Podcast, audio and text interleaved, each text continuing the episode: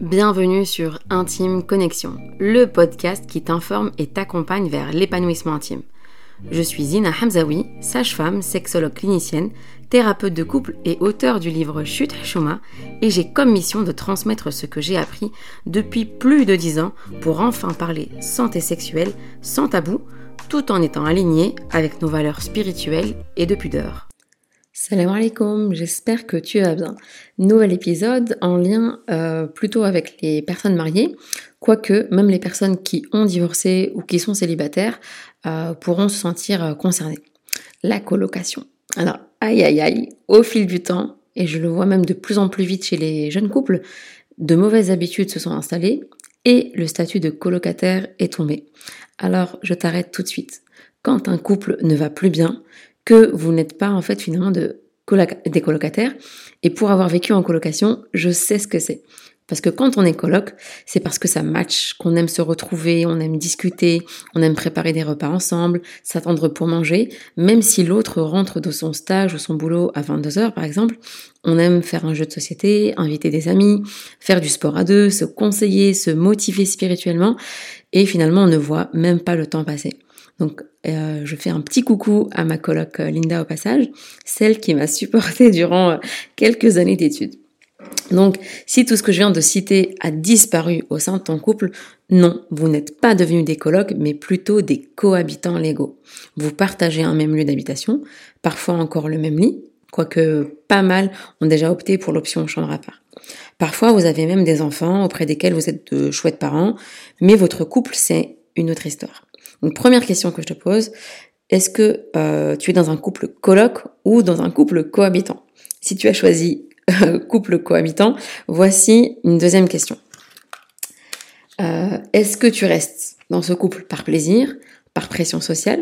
Autrement dit, chez nous, on ne divorce pas, donc reste tranquille et reste chez toi. Ou encore, est-ce que tu restes par désespoir? Parce que finalement, tu n'as plus de vision positive et donc fichu pour fichu, autant rester dans quelque chose de connu. Est-ce que tu restes par souci financier? Et là, je sais combien de femmes euh, vont mettre leur vie en danger en restant avec euh, des hommes parfois violents, verbalement, physiquement et même sexuellement, jusqu'à mettre en danger leurs enfants quand elles en ont. Je développerai ce point dans un épisode à part. Ou bien est-ce que tu restes par peur de l'inconnu? Donc ok, euh, je reste, mais si je le quitte euh, ou je la quitte, donc euh, donc je reste, pardon, mais est-ce que si je le je le quitte ou je la quitte, finalement que va-t-il m'arriver? Et là, c'est vraiment important de prendre le temps de réfléchir à ces questions. Et à ce sujet, un point pour rebondir sur l'épisode numéro 5 concernant les célibataires, ce genre de situation que je viens de citer, ça peut clairement faire flipper les célibataires et ça peut leur donner une image très négative du mariage. Donc un conseil célibataires, entourez-vous de couples qui vont bien, de grâce. C'est vraiment important parce que si vous êtes entouré uniquement euh, d'hommes et de femmes qui sont en train de souffrir dans leur mariage, bah clairement ça va pas vous motiver à, vous marier, encore moins à faire des rencontres. Donc euh, ça c'est important. Et là, euh, donc je te disais ce qui était important de, prendre le temps de réfléchir à, à, à, ces questions. Et à ce sujet, je repense à une femme qui m'avait consultée et d'ailleurs, la veille de son rendez-vous, son mari lui a dit qu'il ne viendra pas. Donc, euh, elle m'envoie un message euh, un peu en panique en me disant euh, est-ce qu'elle peut quand même venir toute seule? Parce que son mari a décidé de, de ne pas commencer la thérapie. parce que pour lui, parler de ses problèmes à une tierce personne, c'est pire que de divorcer. Donc, en faisant répéter cette excuse à la femme en question, elle prenait conscience que son mari préférerait finalement divorcer que de régler des problèmes qu'ils avaient depuis le début de leur mariage. Donc sache que si tu es sensible, le témoignage qui va suivre peut être heurtant pour toi, parce que je vais développer plusieurs, euh, points liés euh, à l'intimité et à des sujets euh, très, très sensibles tout simplement. Donc si tel est le cas, je t'invite à passer quelques minutes et à aller un peu vers la fin de l'épisode aujourd'hui. Et donc, il faut savoir que c'est vrai que pour elle, cela faisait déjà bien longtemps, parce que ça faisait finalement depuis qu'elle était petite, euh, que ça n'allait pas. Mais ça faisait longtemps qu'elle pensait au divorce. Mais vu que depuis petite, elle a été conditionnée à ne pas s'écouter, à se dévaloriser et à penser que la souffrance pour elle était une fatalité, qu'elle en est arrivée au point où elle finissait par céder aux demandes sexuelles de son mari, car sinon il devenait violent.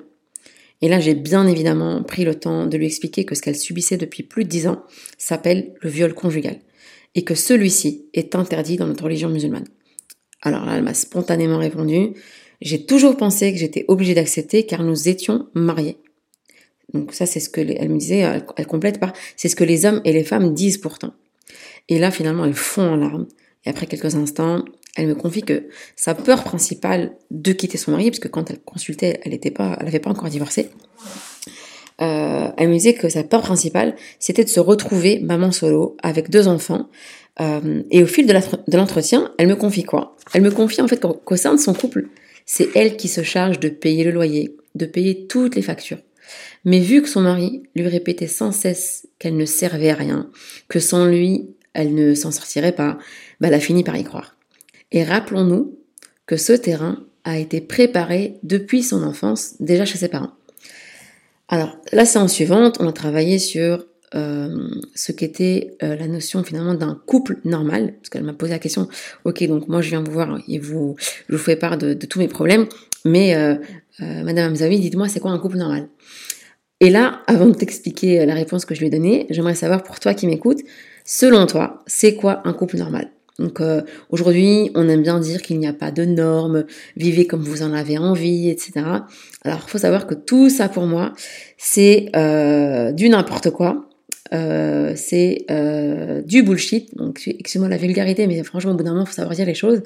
Euh, parce que vraiment, à force de dire aux gens ce genre de, choses, de voilà, il n'y a pas de normes, faites ce que vous voulez, etc., on se retrouve avec des hommes et des femmes qui vivent l'inacceptable. Mais comme ils savent pas ce que c'est que la norme, et ici j'entends de c'est quoi euh, de ce que la norme en fait devrait être, c'est-à-dire en gros c'est quoi un couple sain, on se retrouve avec des gens vraiment qui, qui, qui restent dans des situations euh, très violentes où euh, au fil du temps, au fil des années, ils se sont éteints et éteintes. Alors selon moi, ce qu'est un couple normal, alors c'est absolument pas ce que vous voyez sur les réseaux sociaux, ou du moins pas la majorité, parce que c'est vrai qu'il y a des couples sains qui vont bien, qui quand même partagent quelques moments de leur journée, quelques moments de leur quotidien, etc. Euh, mais c'est pas forcément aller au restaurant tous les jours, pas forcément aller euh, euh, toutes les trois semaines en vacances au, bout du monde, euh, pas forcément toujours avoir une vie très lisse, tout toujours apprêté, toujours dans dans le calme, toujours dans de très bonnes conditions, toujours en se tenant la main, etc. pas du tout, parce que ce genre aussi de, de messages qui sont véhiculés peut mettre une très grosse pression et donner l'impression on va dire, donner l'impression aux gens que c'est un modèle inaccessible finalement que c'est pas pour eux. Donc, euh, qu'est-ce que et là, il y en a qui vont me dire, ok, donc si c'est pas ce qu'on voit, finalement, ils sont où ces couples heureux? Eh bien, en fait, ils sont en train de vivre ensemble dans la vraie vie. Euh, comme les colloques dont je te parlais en début d'épisode, c'est-à-dire ils vont discuter, ils sont en train de cuisiner, ils sont en train de manger, en train de prier, ils réfléchissent à leurs projets, ils se prennent la tête aussi, et puis se réconcilient, ils se taquinent, ils blaguent, euh, ils ont chacun des activités de leur côté, et ils kiffent se retrouver, se détendre à deux, et plus si affinité. Donc ces couples-là, ils n'ont ni le besoin ni le temps d'afficher leur vie sur les réseaux, mais je t'assure, des couples sains et bienveillants existent bel et bien. Donc si tu es célibataire, je te souhaite de rencontrer quelqu'un euh, pour être euh, parmi ces couples-là. Et si tu es marié, je te souhaite d'en faire partie. Un autre point dont je voulais te, faire part, c'est que les colocs euh, qui ont des,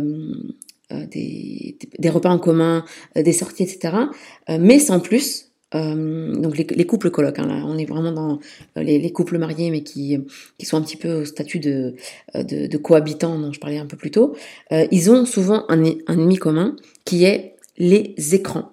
Donc euh, chacun sur son téléphone, chacun sur euh, son PC, sa tablette, euh, sa télé, parce que parfois il y a même des couples que je reçois en consulte qui me disent ah oui, moi je suis dans le salon face à ma télé et et mon époux, mon épouse est dans la chambre face à la face à une autre télé. Donc tout va bien, deux écrans, une télé dans la chambre. Donc là, je, je, vous partagerai aussi, inchallah, dans un autre épisode, l'impact de l'environnement sur la vie intime des gens. Donc je disais cet ennemi commun qui est l'écran, qui fait en fait qu'il n'y a plus de place pour les efforts mutuels, pour se séduire et pour se retrouver intimement, parce que chacun, de son côté, a une dose, une sécrétion de dopamine qui bat son plein, mais individuellement. Et quand en fait le cerveau s'est habitué à sécréter autant de dopamine euh, aussi facilement, eh bien en fait il va esquiver, il va éviter tous les moments à deux euh, qui vont nécessiter euh, des efforts pour sécréter autant de dopamine. Donc cette fameuse hormone du plaisir instantané pour, pour faire simple. et donc c'est comme ça que les couples vont prendre ces mauvaises habitudes d'être isolés l'un de l'autre et de ne plus entretenir ce lien affectif et ce lien amoureux. Donc si tel est ton cas, je t'invite, donc si tel est ton cas euh, par rapport au fait d'être dans un couple euh, euh, communément appelé, mais plutôt cohabitant comme je l'expliquais, je t'invite d'abord à y réfléchir seul, puis avec ton époux épouse, et voilà quelques conseils que je vous donne. Donc d'abord, voir depuis quand est-ce que ça ne va plus. Parce que ça se trouve, c'est tout frais, tout récent, et donc ça va être très facile d'inverser la tendance, ou alors peut-être que ce sont de mauvaises habitudes une situation euh, qui s'est installée depuis déjà pas mal d'années. Et là, il faut voir vraiment depuis quand ça, s'est installé. Si possible même, euh, donc d'arriver au, deuxième conseil que je donne, donc de, voir qu'est-ce qui te manque le plus de euh, ta période où ça allait bien selon toi?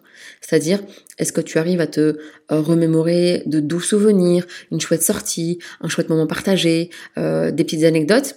Et je suis certaine que rien que le fait de repenser à ça, ça va te donner le, sourire. Et du coup, bah, en en discutant euh, avec ton époux épouse, bah pareil, ça va vous permettre de, de, vous rappeler euh, de chouettes moments. Et là, de voir finalement que votre couple, il a réussi à certains moments à aller bien et que c'était agréable. Et donc, si vous avez réussi à le faire, vous pouvez tout à fait le faire aujourd'hui. Troisième conseil, donc troisième euh, finalement oui, conseil à appliquer et question à laquelle il faudra répondre. Quel changement effort, nouvelle euh, vibe, t'es prêt ou prête à faire pour améliorer la situation? Euh, quand ça va pas, en fait, on a tendance à renvoyer la balle euh, chez l'autre, c'est-à-dire on va souvent avoir la critique très facile, le reproche très spontané en mode ça va pas, c'est à cause de toi, parce que toi depuis tout ce temps tu fais ça, ça, ça, ça, etc. Donc l'autre se sent vraiment attaqué et bombardé. L'idée ici, c'est d'abord toi te rendre responsable au sein de ton couple et que tu puisses euh, vraiment te t'investir pleinement au sein de ce couple et te demander voilà quelle est la petite chose que je pourrais faire qui pourrait euh, nous faire passer du couple euh, coloc au couple euh, qui va bien. D'abord à ton niveau. Et quatrième conseil, qu'est-ce, quel changement, effort, nouvelle vibe tu aimerais que ton époux épouse fasse pour justement sortir de cette cohabitation vers le couple fun, kiffant, délirant et intimement connecté? Donc vraiment un passage de la réflexion à l'action. Donc ne, plus euh, subir son quotidien, mais le vivre, le kiffer et euh, y prendre du plaisir, du coup seul et euh, à deux quand on, quand on est en couple. Je te laisse sur cette intime connexion en espérant que ces conseils te seront profitables. N'hésite pas à les partager autour de toi et je te dis à très bientôt. Salam Merci d'avoir écouté cet épisode d'Intime Connexion. J'espère qu'il t'a apporté des informations précieuses et utiles pour t'accompagner vers une sexualité épanouie. N'oublie pas de t'abonner au podcast pour ne manquer aucun nouvel épisode. Tu peux également me suivre sur les réseaux sociaux pour rester informé de mon actualité. Si tu as des questions, des suggestions de sujets ou des témoignages que tu souhaiterais partager, n'hésite pas à me contacter. Souviens-toi aussi que la sexualité est un domaine intime et personnel. Et si besoin, tu peux consulter une ou un professionnel de la santé pour un accompagnement personnalisé. Merci encore d'avoir choisi Intime Connexion comme ressource pour explorer la sexualité, briser les tabous et créer des liens intimes plus profonds. Prends soin de toi, cultive l'amour et l'intimité et je te retrouve très bientôt pour un nouvel épisode d'Intime Connexion.